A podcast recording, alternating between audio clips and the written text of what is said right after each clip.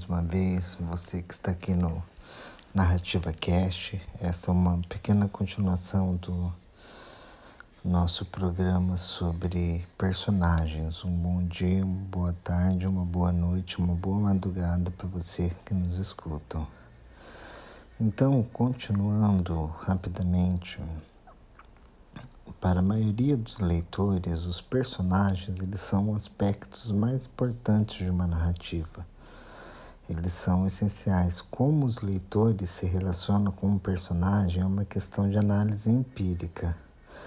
Mas é, fazer uma pesquisa empírica, assim, mas é importante ter em mente que a forma como o texto apresenta o personagem é altamente influente na relação entre personagem e leitor. Então, três fatores, nós sempre articulamos em três, né? É, particulares são relevantes nesses sentidos. O azinho seria transferência de perspectiva. Então, a perspectiva do personagem é passada para o leitor. A predisposição afetiva do leitor em relação ao personagem, influenciado por as emoções do personagem sejam explicitamente descritas ou implicitamente transmitidas. 2. Reação do leitor à sua simulação mental da posição do personagem. 3. A expressão dos personagens na representação. E o Czinho, avaliação dos personagens no texto. Explicando de forma bem didática, bem didática esse resuminho, Sim, é. Principalmente a predisposição afetiva do leitor em relação ao personagem. Por exemplo, eu estou lendo agora um livro Nórdico Noir. Nós vamos ter um podcast onde nós vamos trabalhar bem o conceito de Nórdico Noir, da Christina Olson, que chama Indesejadas, pela editora Vestígio. E nela conta a história de uma mãe que tem a filha sequestrada. E eu lendo nesta madrugada, eu acabei me colocando um pouco, criando uma afetividade. Como a narradora constrói a, a, construiu a personagem, eu acabei tendo alguns pontos de sensibilidade entre eu como leitor é, empírico e leitor implícito, mas mais como leitor empírico, com relação à a, a, a, dor, é uma empatia narrativa em relação à dor que aquela personagem estava sentindo.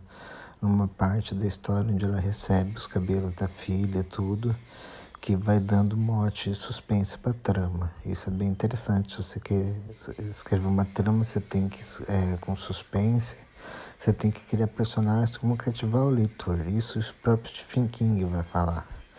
E nessa caracterização de personagens, William C. Foster, lá no Aspects of the Novel, ou Aspectos do Romance, livro fundamental assim, para a teoria do romance, inclusive para a narratologia anglo-saxã, que é diferente da francófona tem umas abordagens diferentes da alemã também. Nós vamos ver depois essas diferentes abordagens da, da, da narrativas, da narratologia alemã, da narratologia francesa, da narratologia anglo-americana e depois, se der, até uns aspectos da narratologia chinesa que hoje está bombando no mundo. É interessante ver como eles consideram o texto, tudo, os personagens.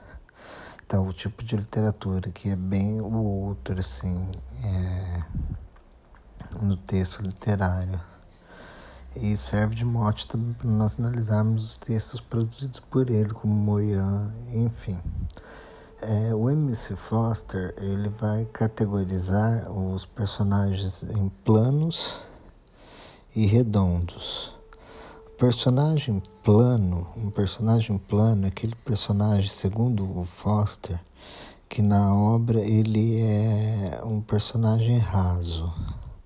É um personagem que não tem muito desenvolvimento, um personagem onde você não desenvolve bastante ele. Já o personagem redondo é um personagem mais complexo. É um personagem onde tem graus graus de complexidade.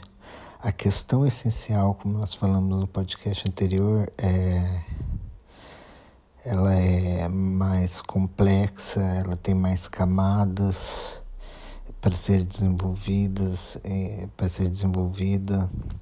A gíria pode girar em torno de vários núcleos. Às vezes um romance só pode não dar conta de resolver essa questão essencial, o conflito do personagem central, a essência. E lembrando que o personagem sempre tem que estar em busca de algo. E essa é uma, é uma tese que vai começar com Vladimir Prop na Morfologia do Conto Maravilhoso, que é o, o, a busca de algo nas 31 funções que ele coloca das sete nos sete personagens é, que são modelos e 31 funções que sete personagens exercem dentro da morfologia do conto maravilhoso. Ele é um, foi um associado à escola dos formalistas russos que deu uma base para narratologia, para estruturalismo e depois para narratologia. Vai, vai fundamentar a obra do Greimas, semântica estrutural, vai ter diálogos com Levi-Strauss sobre a questão dos mitos, ritos, nas raízes históricas. É muito importante entender a obra do Vladimir Prop, a morfologia do conto maravilhoso. Vocês encontram também o texto dele no Teoria da Literatura, textos formalistas russos, de Svan Todorov, e as raízes do conto maravilhoso, que é o terceiro é, volume, que é o que fecha o, o ciclo dele sobre a análise do, do, do conto, onde ele analisa 101 contos russos e descobre 31 funções e sete personagens principais que não mudam nesses contos. É interessante, essa, essa abordagem foi inovadora e já foi antes do Joseph Campbell ainda ver essa questão do herói e as narrativas comuns ao herói. Então tem muito paralelo com as teorias do Campbell e do, do Prop.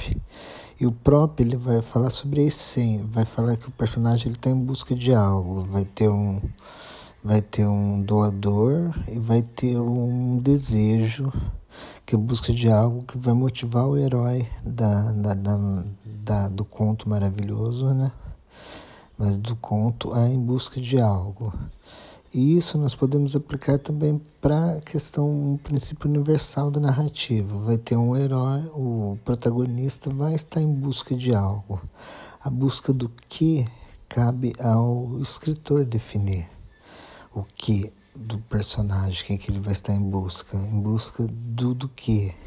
Numa essência, de uma desfragmentação da identidade dele, como acontece muito com Lima, dos contos e romances meus. Ele é um personagem bem fragmentado. Ele não tem uma essência, ele carece disso. O John que busca uma ontologia, entendeu? Então, é, os personagens do Faulkner que estão busca sempre, os do Sartre busca sempre de uma essência, Roquentin que está à busca da essência dele, busca de uma ontologia sem saber que nunca vai encontrar, e nisso ele atinge a náusea. Então é esse, esse tipo de, de busca que teu personagem deve ter. Ou a busca de, se você escreve fantasia, tudo a busca do, do trono mágico, a busca do do, da Excalibur que o Rei Arthur vai ter, a busca do, do objeto mágico, que nem o próprio vai colocar a busca do objeto mágico, né? Mas essa busca, essa partida que o personagem tem que ter, uma partida, uma viagem em direção a algum lugar. Essa viagem pode ser psicológica, uma viagem em direção a ele mesmo, uma viagem dele mesmo para outro lugar fora dele, aí compete ao escritor ter técnicas para escrever essa viagem. Tipo, James Joyce escreveu uma viagem de um dia do Harold Bloom sobre baseado no Ulisses do Homero, que é o Ulisses do James Joyce. Então, cabe aos, ao escritor saber utilizar as técnicas apropriadas para isso. E o personagem ele é fundamental justamente por isso. Sempre houve uma necessidade de categorizar os personagens para facilitar a descrição e análise. Então, sempre na parte da crítica, da teoria literária, nós categorizamos os personagens e para facilitar uma descrição, se ele é plano, se ele é complexo, se ele é redondo, se, se ele é raso. Então, o personagem contra, contrastivo, como o Ruth Lotman vai colocar, ou como paralelos que seguem um, dentro de uma semiótica dos personagens.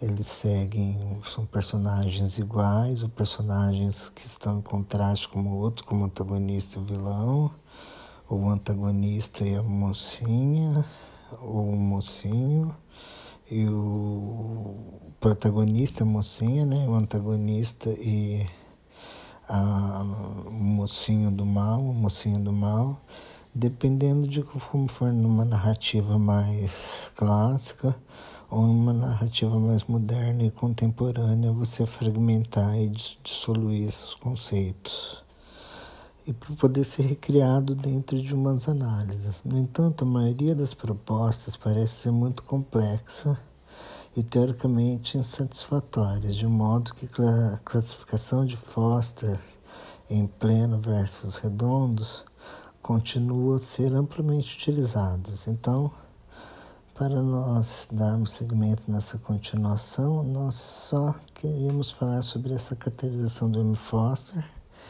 e essa categoria do plano e redondo, para tanto você que escreve quanto você que analisa ter isso em mente. O personagem ele é um ser fictício, ele não é um ser real, ele é um ser de papel e pode ter essas características de criados por meio da linguagem, ter efeitos narrativos que vão criar empatias narrativas no leitor. Nós vamos ver depois o que é efeito narrativo, o que é empatia narrativa e como que ele se desenvolve no decorrer da trama, da, do enredo, através das ações que ele vai criando. Entendeu? Então, a narrativa baseada em personagens, como diz Stephen King Wright, sobre escrita, ela é primordial sobre narrativa baseada em enredo. Você cativa mais o leitor por meio dos seus personagens do que por meio do enredo assustador. Aí está a inovação do Stephen King, por exemplo, no ramo do terror. Se nós formos classificar as obras dele onde flertou com esse gênero, ele criou personagens que sobreponham a tramas. Então, isso fica um exemplo para você que quer escrever. Olhe para os que escreveram do jeito que você quer fazer e aprenda sempre a melhorar, aperfeiçoar seu método, tendo como um guia, um padrão alto alguns escritores. Então é isso. Um abração e nos vemos na quinta-feira. Só hoje que vai ser lançado dois programas, que é parte 1 e parte 2. Um abração e até mais.